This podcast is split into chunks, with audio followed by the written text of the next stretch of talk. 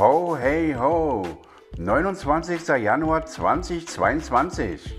Das Jahr des guten Geschmacks, das Jahr der Veränderung, das Jahr meiner Freuden. Was habe ich mir für dieses Jahr vorgenommen?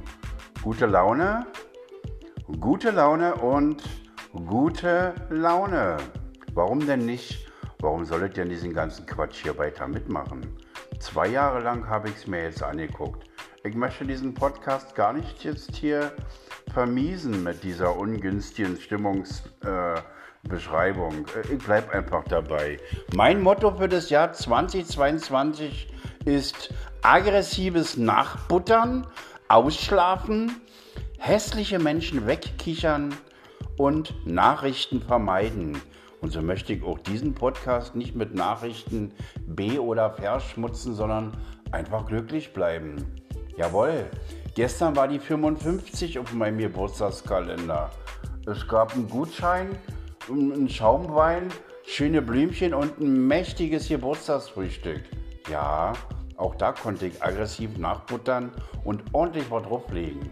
Ich war von dem Frühstück den ganzen Tag geplättet. Und dann wusste ich, ja, es ist gut. Es ist richtig gut. Was habe ich mir vorgenommen für 2022? Na, weiterhin glücklich zu bleiben zwei Drittel des Tages dafür zu nutzen, meine Gedanken kreisen zu lassen. Und zwar über nicht Probleme anderer, sondern über mein Leben. Mein Leben ist schön. Ich habe es mir zurecht reduziert. Ich habe die ungünstigen Kontakte einfach ausgeblendet. Man macht das heutzutage so. Schluss machen bei WhatsApp, ausladen bei Telegram, das Facebook gibt es sowieso nicht mehr. Hat sich alles nicht durchgesetzt für mich. Ich bin vom anderen Schlag. Ich bin froh, wenn ich meine Ruhe habe. Mein Telefon ist aus.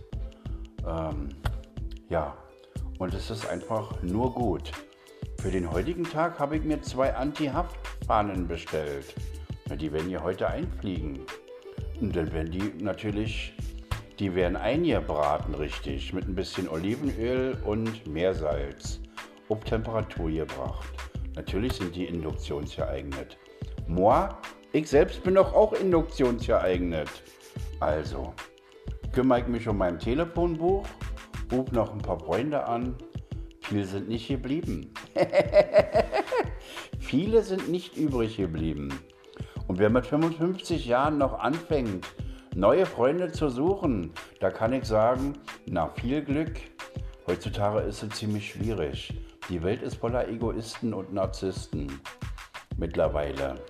Ich kann nicht verstehen. Aber damit habe ich nichts mehr zu tun. Nein, ich habe das Recht, glücklich zu sein. Die Opferrolle werde ich nie wieder einnehmen, also nicht mehr bewusst. Äh, an meinem Über-Du, Unter-Ich, Über-Ich, äh, äh, Unter-Es, an meinem Ego habe ich so lange rumgeschraubt, dass ich selbst fast gar nicht spüren kann. Es hat mir geholfen, es hat mir geholfen, viele Dinge nur aus der Besucherperspektive zu betrachten und mich nicht einfach so hinreißen zu lassen und emotional zu werden. Emotional, naja, emotional kann ich immer noch werden, wenn ich eine Kerze angezündet habe und eine schöne Flasche Wein aufgemacht habe, unterm offenen Fenster auf meiner Couch rauskicken kann. Ich höre die Vögelchen singen es ist alles wohl temperiert, beheizt, sauber. Jo, muckelig, wie der Hamburger Junge sagt. Muckelig. Mein Leben ist ein Überbrückungstag. Ja, habe ich schon wieder genug klug geschissen. Wollte ich doch ja nicht. Aber was soll ich machen? Ich kann nicht über meinen Schatten springen. Wenn du meinen Schatten sehen könntest. Also, ich wünsche allen Hörerinnen und Hörern und den anderen Hörern auch aus Mittelerde und überhaupt allen ein schönes 2022. Jawohl. 55 ist das neue 33.